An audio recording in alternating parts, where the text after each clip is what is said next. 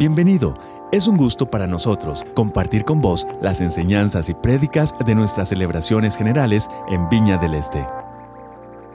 Si alguien le preguntara a usted cuál es la marca distintiva de un cristiano verdadero como hijo de Dios, ¿qué diría usted?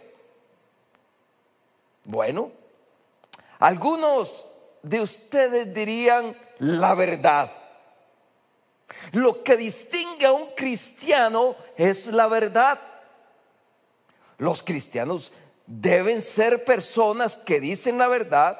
Los cristianos deben ser personas que creen y valoran la verdad. Sin duda, los cristianos somos seguidores de la verdad. Seguimos a Cristo porque Él dijo, yo soy el camino, la verdad y la vida, y nadie viene al Padre si no es por mí. Juan 14, 6. Pero, ¿cuál es la marca distintiva de un cristiano? De un cristiano verdadero. Algunos podrían decir que la marca de un cristiano verdadero es la fe. Los cristianos auténticos son conocidos por su fe. Como escribió el apóstol Pablo en Romanos 3:28, dice, así que somos hechos justos a los ojos de Dios por medio de la fe y no por obedecer la ley. Por ejemplo, Martín Lutero, el reformador de la iglesia eh, del siglo XVI, dijo, la justificación por la fe es el artículo principal de toda la doctrina cristiana que hace verdaderos cristianos. Sabemos que somos salvos por gracia, solo por fe y solo en Cristo. Sin embargo, el apóstol San Pablo escribe en 1 Corintios 13, si tuviera el don de profecía y entendiera todos los planes secretos de Dios y contara con todo el conocimiento y tuviera una fe que me hiciera capaz de mover montañas, pero no amar a otros, yo no sería nada. Entonces, ¿cuál es la marca distintiva para un cristiano? Algunos podrían decir que un cristiano auténtico es conocido por lo sobrenatural, los dones espirituales, el poder espiritual.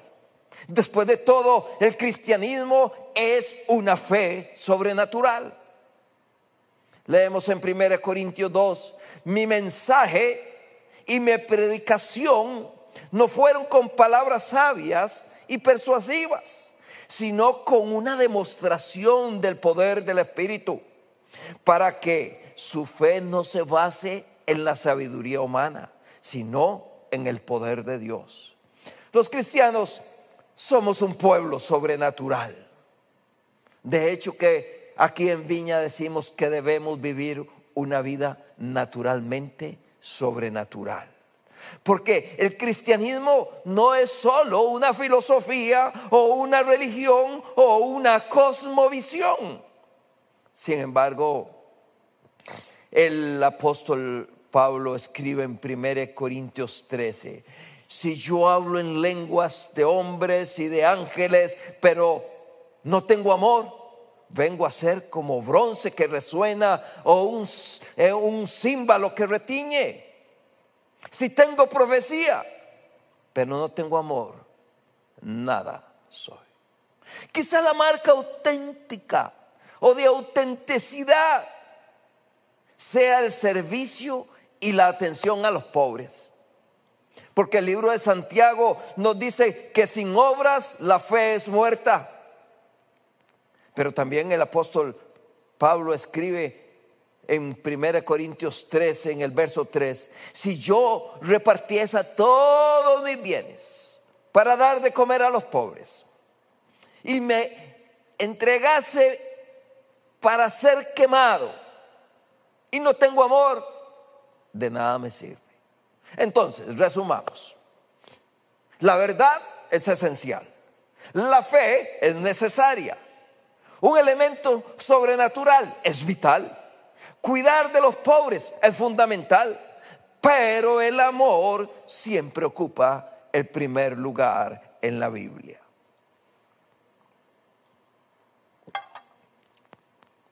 Juan nos dice en primera de Juan 4, 7 y 8, queridos hermanos, amémonos unos a otros, porque el amor viene de Dios.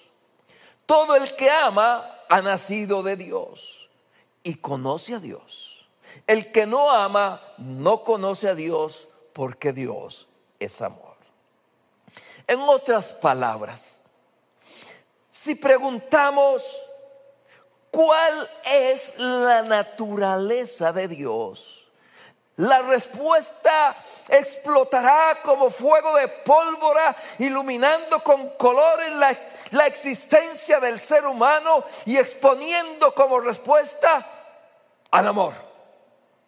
El amor siempre estuvo en primer lugar en el corazón de Dios porque el amor es la esencia de Dios.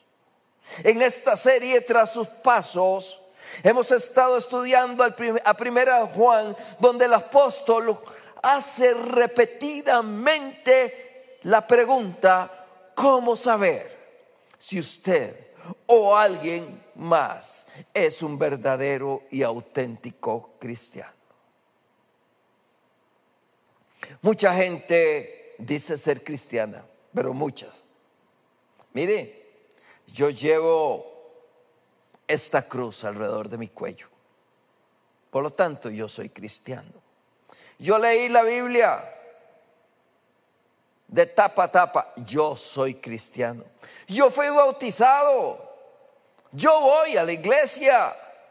Mi madre era una cristiana devota. ¿Sí? O como me dijo un joven extranjero aquí en esta iglesia, Sabe, pastor, mi familia tiene 500 años de ser cristiana. Pero saben, eso no nos convierte en cristianos. Juan, junto con el resto de la Biblia, nos dice que la prueba máxima de la realidad de nuestra fe es el amor.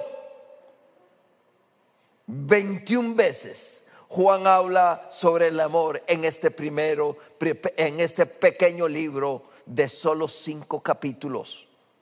Hoy, mientras continuamos la serie tras sus pasos, he titulado este sermón El cristiano auténtico y el amor fraternal.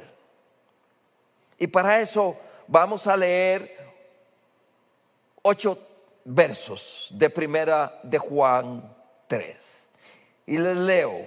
Y ahí les va a aparecer en su pantalla. Por lo tanto, podemos identificar quiénes son hijos de Dios y quiénes son hijos del diablo. Todo el que se conduce con rectitud y no ama, todo el que no se conduce con rectitud y no ama a los creyentes, no pertenece a Dios. Este es el mensaje que ustedes han oído desde el principio, que nos amemos unos a otros. No debemos ser como Caín, quien pertenecía al maligno y mató a su hermano. ¿Y por qué lo mató? Porque Caín hacía lo malo y su hermano lo recto. Así que, amados hermanos, no se sorprendan si el mundo los odia. Si amamos a nuestros hermanos creyentes, eso demuestra que hemos pasado de muerte a vida. Pero el que no tiene amor sigue muerto. Todo el que odia a un hermano en el fondo de su corazón es un asesino. Y ustedes saben que ningún asesino tiene la vida eterna en él. Conocemos lo que es el amor verdadero, porque Jesús entregó su vida por nosotros. De manera que nosotros también tenemos que dar la vida por nuestros hermanos. Si alguien tiene suficiente dinero para vivir bien y ve a un hermano en necesidad, pero no le muestra compasión, ¿cómo puede estar el amor de Dios en esa persona? Queridos hijos, que nuestro amor no se quede en palabras, mostremos la verdad por medio de nuestras acciones. El Señor añada bendición a esta palabra. Como les mencioné hace dos domingos, en el primer siglo, Juan respondió a los herejes que estaban contaminando las iglesias con falsas doctrinas, diciéndoles a todos que hay tres pruebas para un cristiano auténtico. Primero, dice que hay una prueba de creencia. Un cristiano auténtico cree que Jesús, que Jesús es el Mesías prometido. En segundo lugar, Juan dice que hay una prueba moral. Un cristiano auténtico se arrepiente y aparta del pecado su vida. Y a pesar de seguir siendo pecador, pasa a ser un pecador arrepentido y perdonado y deja de vivir en una vida de pecado. Y el tercer lugar, hay una prueba de amor. Los cristianos auténticos aman a sus hermanos en la iglesia, como dice Juan 13:35, el amor que tengan unos por otros será la prueba ante el mundo de que ustedes son mis discípulos. Juan dice que si eres verdadero cristiano, creerás ciertas cosas, te comportarás de cierta manera y amarás a tus hermanos en la iglesia. Esta semana nos centraremos en la tercera, en la prueba del amor. Si Juan hubiera sido un pintor, solo tendría dos colores en su paleta de colores. ¿Saben cuál es la paleta? Es la tabla esa que tienen donde meten el dedo y tienen los colores aquí. Pero en la paleta de Juan solo habrían dos colores, blanco y negro no habrían azules, no habrían rojos ni amarillos, definitivamente no habrían tonos de grises, tampoco habrían sombras. Me refiero a la, a la manera en que Juan escribe. ¿Es blanco o negro? ¿Eres un hijo de Dios o eres un hijo del diablo según 1 Juan 3? Juan está tratando de despertar a la gente sobre la seriedad de las herejías del docetismo y el gnosticismo que estaban invadiendo la iglesia del primer siglo, que ya explicamos el domingo pasado. Y si no, también Google se la puede explicar. Juan está trazando una línea. No es una línea de puntos. No es una línea borrosa Está trazando una línea clara para que cada persona que lea su carta conozca claramente de qué lado de la línea está.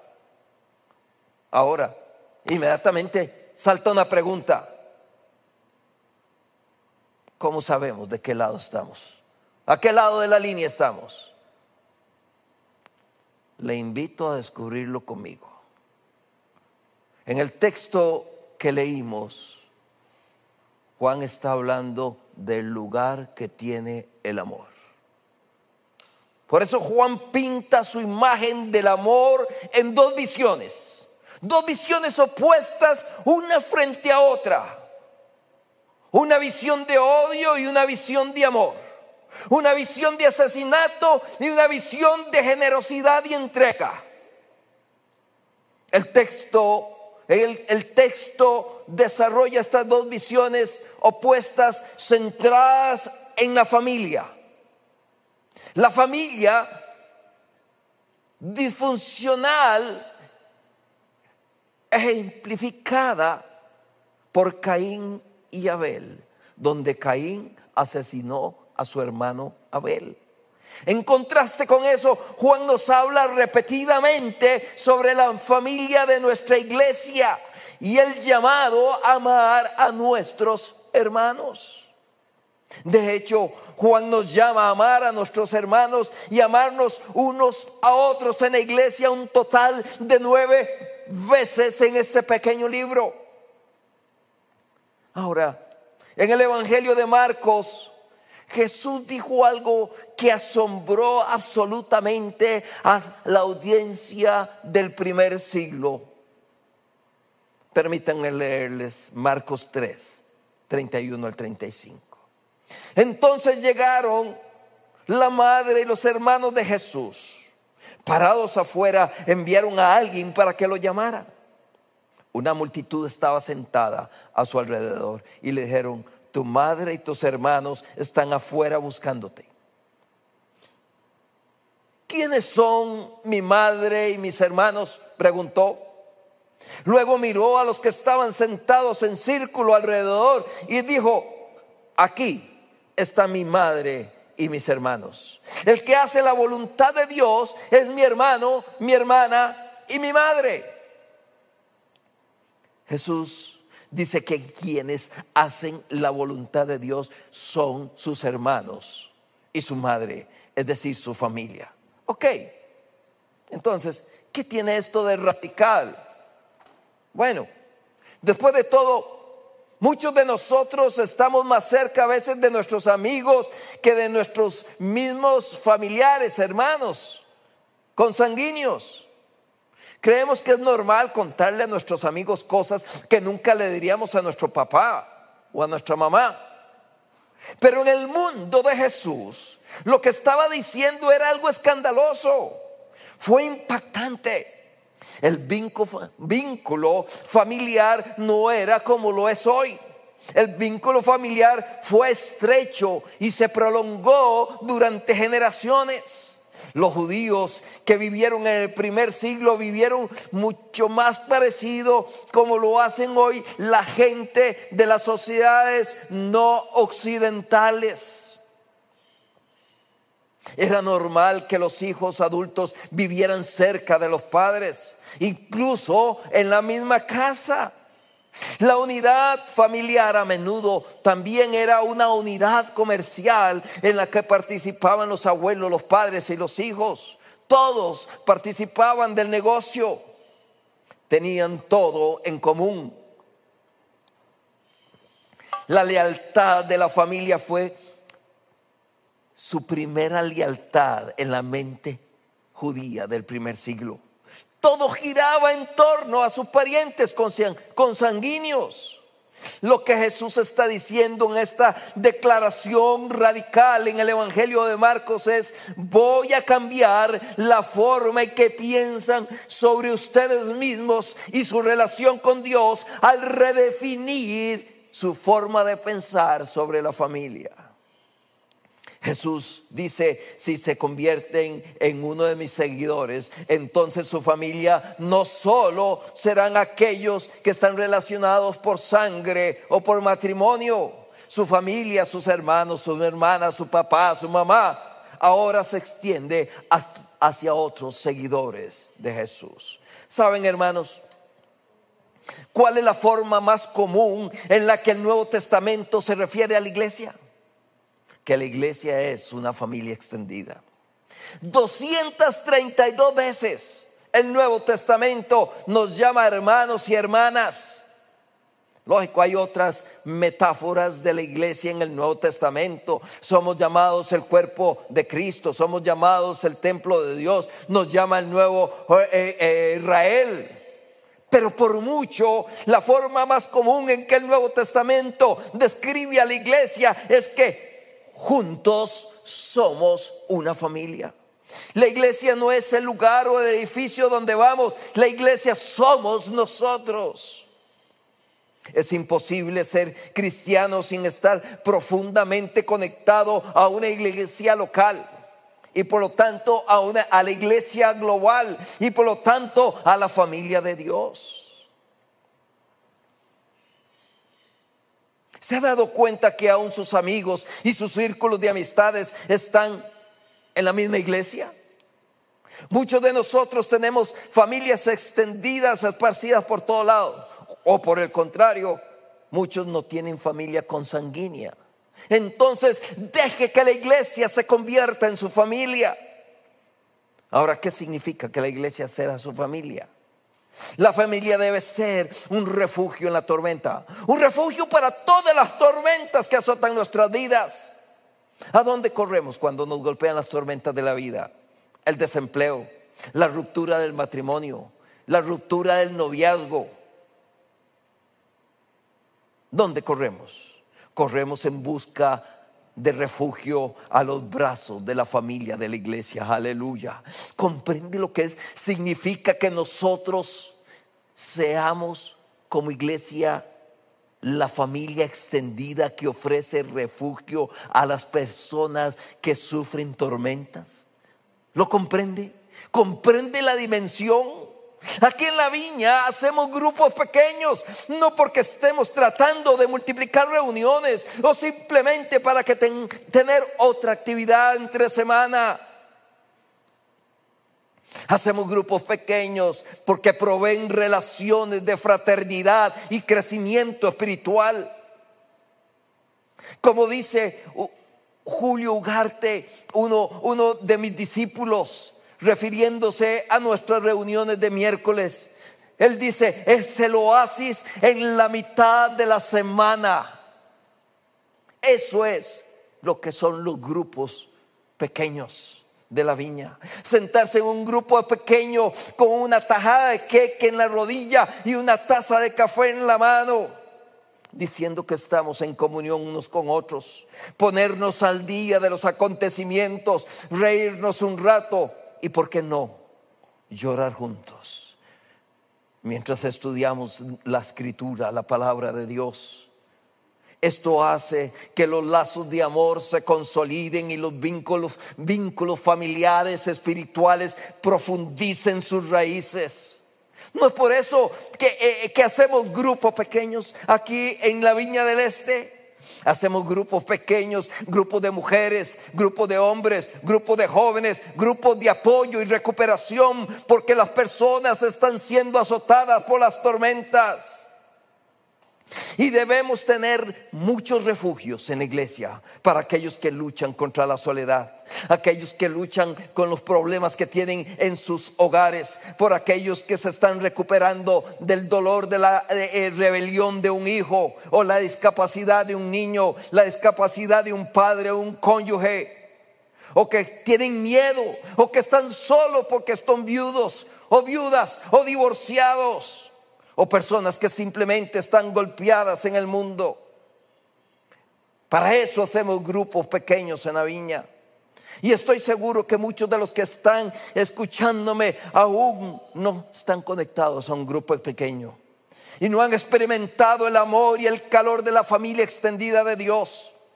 Es más, lo invito a que escriba al chat de la iglesia. Díganos qué grupo necesita.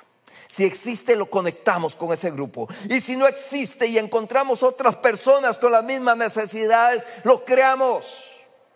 Porque en la viña un día recibimos, un día damos de lo que recibimos y un día celebramos. Por eso llamamos a nuestras celebraciones dominicales así, celebración. Porque celebramos el estar juntos. ¿Sabe mi hermano? Hay muchos cristianos en esta iglesia que realmente están tratando de ser fieles y, defender a Cristo en su vida cotidiana. Y de vez en cuando son golpeados mientras dan testimonio fiel de Cristo. Es en ese contexto que ellos pueden correr a la iglesia como familia y decirnos, me duele, me acaban de dar una paliza los necesito como refugio, como el lugar seguro. Necesito que oren por mí, que me abracen. Necesito escuchar las palabras de aliento. Necesito que me acompañen. Es más, díganme, ustedes que me están escuchando, ¿Cuántos han experimentado esto aquí en la viña y en los grupos pequeños? Es más, cuéntelo ahí en el chat interactivo de la iglesia. Llene el chat con sus testimonios, hermanos. Exprese lo que usted ha recibido en la familia de Dios. Y es que eso sucede en la familia de Jesús, reuniéndonos con grupos pequeños donde podemos practicar la relación familiar que dice Romanos 12:15, alégrense con los que están alegres y lloren con los que lloran. Leí una historia sobre un niño de cuatro años cuyo vecino era un anciano que recientemente había perdido a su esposa. El niño al ver al anciano llorar entró a su casa y se sentó en los regazos del anciano y estuvo ahí largo tiempo con él. Cuando el niño de cuatro años regresa a la casa, la mamá le preguntó, ¿y qué le dijiste? Y el niño en aquella ingenuidad y sinceridad le dijo, nada mamá, solo lo ayudé, a llorar. Eso es lo que hacen las familias. Ayudan a las personas tristes a llorar y se les da acompañamiento. Tenemos personas en la iglesia que recientemente perdieron a sus seres queridos a causa de esta pandemia del COVID-19 y les hemos ayudado a llorar y los hemos acompañado. Sí, la iglesia es una familia en la que podemos ayudar a la gente a llorar también. La familia es un campo de entrenamiento de la vida donde transmitimos nuestra fe para la próxima para que la próxima generación no sea simplemente un grupo de bárbaros donde sucede que un niño aprende a funcionar en el mundo más amplio y a relacionarse con las personas como un ser civilizado. ¿Dónde sucede? Pues ocurre en la familia. A muchas personas que ingresan a la familia de la iglesia se les enseña a perseverar en la fe y a no rendirse. La iglesia es donde la gente aprende a decir la verdad más allá de las consecuencias, porque Dios ama la verdad. Es la familia extendida llamada iglesia donde hombres, mujeres y mujeres aprenden formas saludables de relacionarse con miembros del sexo opuesto. Aprenden cómo tener relaciones simples y no sexuales con alguien del sexo opuesto, aunque a ustedes les parezca extraño. La gente necesita que la familia le ayude a convertirse en discípulos de Jesús. Como dije, Juan pinta de dos colores, blanco y negro. Y el verso 12 nos dice, no seas como Caín, que era del maligno y asesinó a su hermano. ¿Y por qué lo asesinó? Porque sus propias acciones fueron malas y las de su hermano fueron rectas. Primera Juan 3:15 nos dice, cualquiera que aborrece a su hermano o hermana es homicida. ¡Wow! ¡Qué duro! Y ustedes saben que ningún homicida tiene vida eterna en él. Es que odiar a alguien, mirarlo e ignorar que es una persona hecha a la imagen de Dios es deshumanizarlo. Odiamos a alguien cuando ignoramos su existencia, cuando los tratamos como nada. Déjeme bajar esto y hacerles una pregunta personal.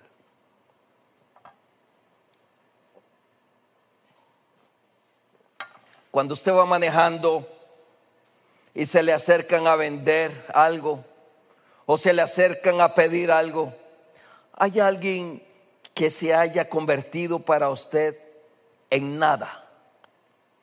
Que no merezca cruzar una mirada con esa persona y decir, no gracias. Es más, lo voy a llevar aún más personal. Un excónyuge, tus suegros, el excónyuge de su cónyuge actual. ¿Y por qué no tus padres, tus hermanos, que no los determinas como si no existieran. El Caín dentro de nosotros trata a las personas como nada. Estos no son humanos. no necesito prestarles atención. A un abuelo, a un bisabuelo que están en un asilo de ancianos.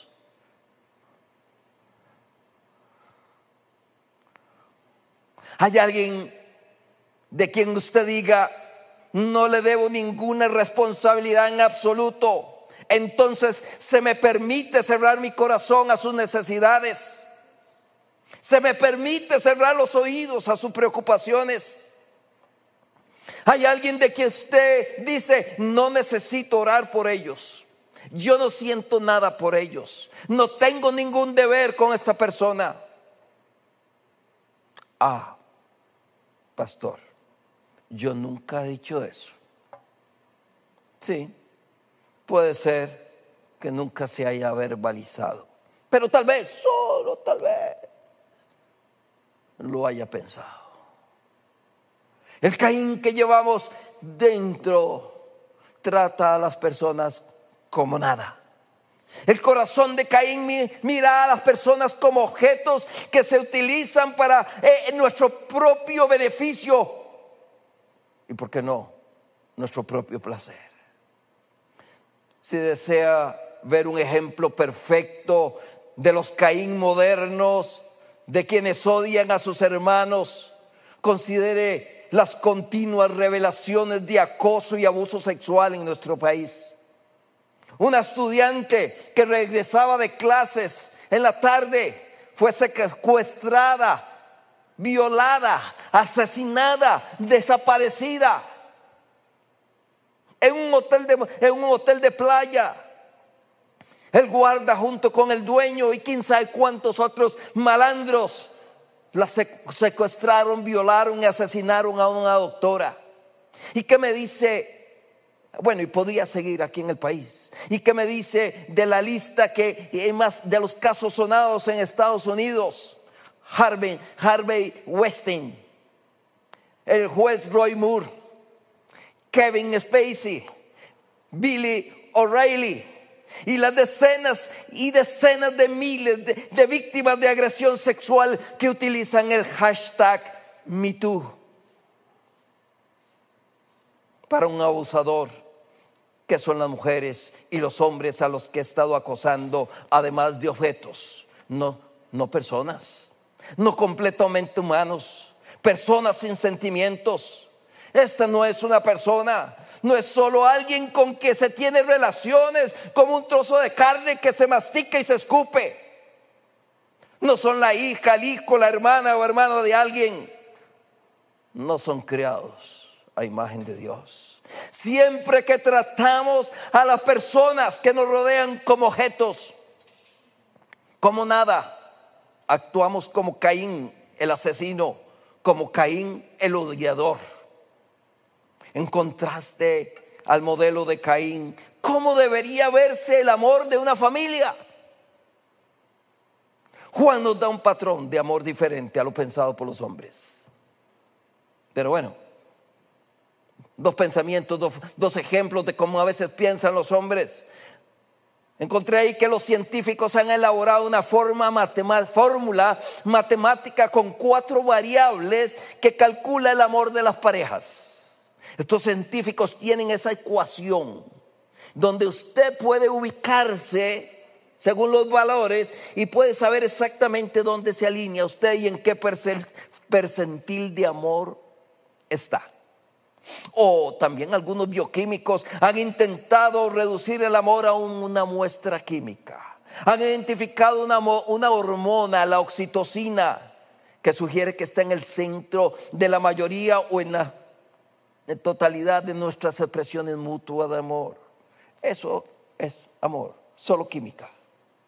Pero Juan dice que el amor no es solamente decir lo correcto, el amor no es reducirlo a una ecuación, el amor no es solo bioquímica, aunque tiene bioquímica. Nuevamente leemos el verso 16. Así es como sabemos lo que es el amor. Jesucristo dio su vida por nosotros y debemos dar nuestra vida por nuestros hermanos y nuestras hermanas. Jesús es el modelo definitivo que debemos imitar los cristianos auténticos. Si queremos saber si somos verdaderos cristianos, a cada paso debemos preguntarnos qué haría Jesús en esta situación. Los cristianos genuinos estamos llamados a ser imitadores de Cristo. Debemos ser pacificadores en nuestras familias y en nuestros lugares de trabajo porque Jesucristo es un pacificador. Debemos perdonar a otras personas porque Jesucristo perdonó. Debemos ser generosos porque Jesús fue generoso. Debemos ser humildes porque Jesús fue humilde. Se supone que debemos ser amables porque Él fue amable. Somos misericordiosos porque Jesús es misericordioso. Debemos decir la verdad todo el tiempo porque Jesús es la verdad. Más importante aún, debemos amar a nuestros hermanos y hermanas. Pero ¿sabe cómo es que los debemos amar? ¿Sabe cómo debemos amar a nuestros hermanos y hermanas? Escúchelo de la misma voz y palabras de Jesucristo en Juan 13, 34. Así que ahora les doy un nuevo mandamiento. Ámense unos a otros, pero no es que nos amemos, no, hay una manera. Él dice cuál manera. Tal como yo los he amado. Uy, qué difícil. Así ustedes deben amarse unos a otros. Entonces, ¿cuál es el modelo de amor de Jesús? Bueno, a veces decimos, esta persona no merece que la ayude ni que la ame. Pero Jesús dice, no merecía ser ayudado y amado por mí. Entonces, ámalo como yo te he amado. Uy, qué duro. Hermanos, si no están convencidos de estas palabras, no están pensando suficientemente profundo en las palabras de Jesús como yo te he amado. Como te ha amado el Señor. Solamente cuando merecemos ser amados. Nos ama solo cuando nos portamos bien y nuestro comportamiento es aceptable. Nos ama el Señor solo cuando hemos sido fieles. Jesús dice que se amen unos a otros como Él nos ha amado. Y hay una forma particular en la que se expresa el amor. Es siguiendo ese modelo de Jesús. Amando en todo tiempo. Y finalmente, hermanos, el amor tiene que ser práctico. Y esto leemos. Si alguien tiene suficiente dinero para vivir bien y ve a un hermano en necesidad, pero no le muestra compasión, ¿cómo puede estar el amor de Dios en esa persona? Queridos hijos, que nuestro amor no se quede solo en palabras. Mostremos la verdad por medio de nuestras acciones. El amor es práctico. El amor debe ser práctico. No es necesario que le demos a la gente todo lo que pida, porque tampoco podríamos. Como regla general debemos ayudar después de cumplir con primero lo primero, los diezmos del Señor. Una forma de sencilla de poner en práctica primera de Juan 3, 17, 18 es donar al ministerio de misericordia de la viña. Hemos estado siendo en el ministerio de misericordia de la viña una fuente de ayuda a los necesitados aquí en la iglesia y a la gente de la comunidad por años y aún más en este tiempo de crisis por el COVID-19. Aquellos de nosotros que tenemos más, que tenemos trabajo, donamos dinero a nuestros hermanos y hermanas por medio de la iglesia, porque de otra manera no tendrían tal vez un desayuno caliente o un almuerzo caliente. Inclusive no tendrían almuerzo. No espere hasta que usted esté de humor para dar, obedezca. Primera de Juan 3, 17, 18, porque no es un asunto si siento o no siento dar. Es un mandato de Jesucristo en Mateo 10, 42. Debe obedecer.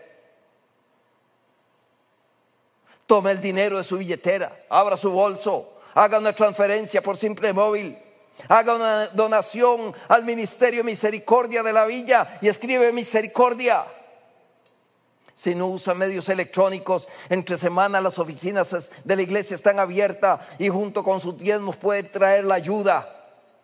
para el ministerio de misericordia y aquí se le hará un recibo por el dinero. Si Dios te ha bendecido con recursos y ves a alguien necesitado, da. El amor es práctico, es muy práctico. Dar a las personas necesitadas. Si ves a una persona necesitada, una persona hambrienta en la calle, puede ofrecerle, comprarle un, un sándwich, una hamburguesa. En lo personal, yo dinero no doy en la calle. Con frecuencia, cuando paso al lado de personas que no tienen hogar, pregunto, Dios mío, ¿cómo, puedo hacer algo por estas personas? ¿Sabe? Y una forma de ayudar es tener en el automóvil, ahí en el carro, una bolsita de esas. Eh, y no es que hago publicidad tipo Ziploc, que esa que se cierra con un, un jaboncito, con una pasta de dientes, con un cepillo de dientes. Y si es una mujer, ¿por qué uno, un, paquetico de toallas sanitarias? Unas medias, esta gente tiene necesidad de todo y pasa frío. Y cuando pasa, usted llega y bendice a esa persona. Entregue esos artículos a esa persona sin hogar cuando tenga oportunidad y usted verá que las está bendiciendo. Hermanos, este ha sido un mensaje duro y confrontador. Jamás la intención es ofender, más bien es confrontarlos con una realidad cristiana que debemos tener. Nos encanta poder compartir con vos las prédicas de nuestras celebraciones. Esperamos que esta haya sido de bendición para vos.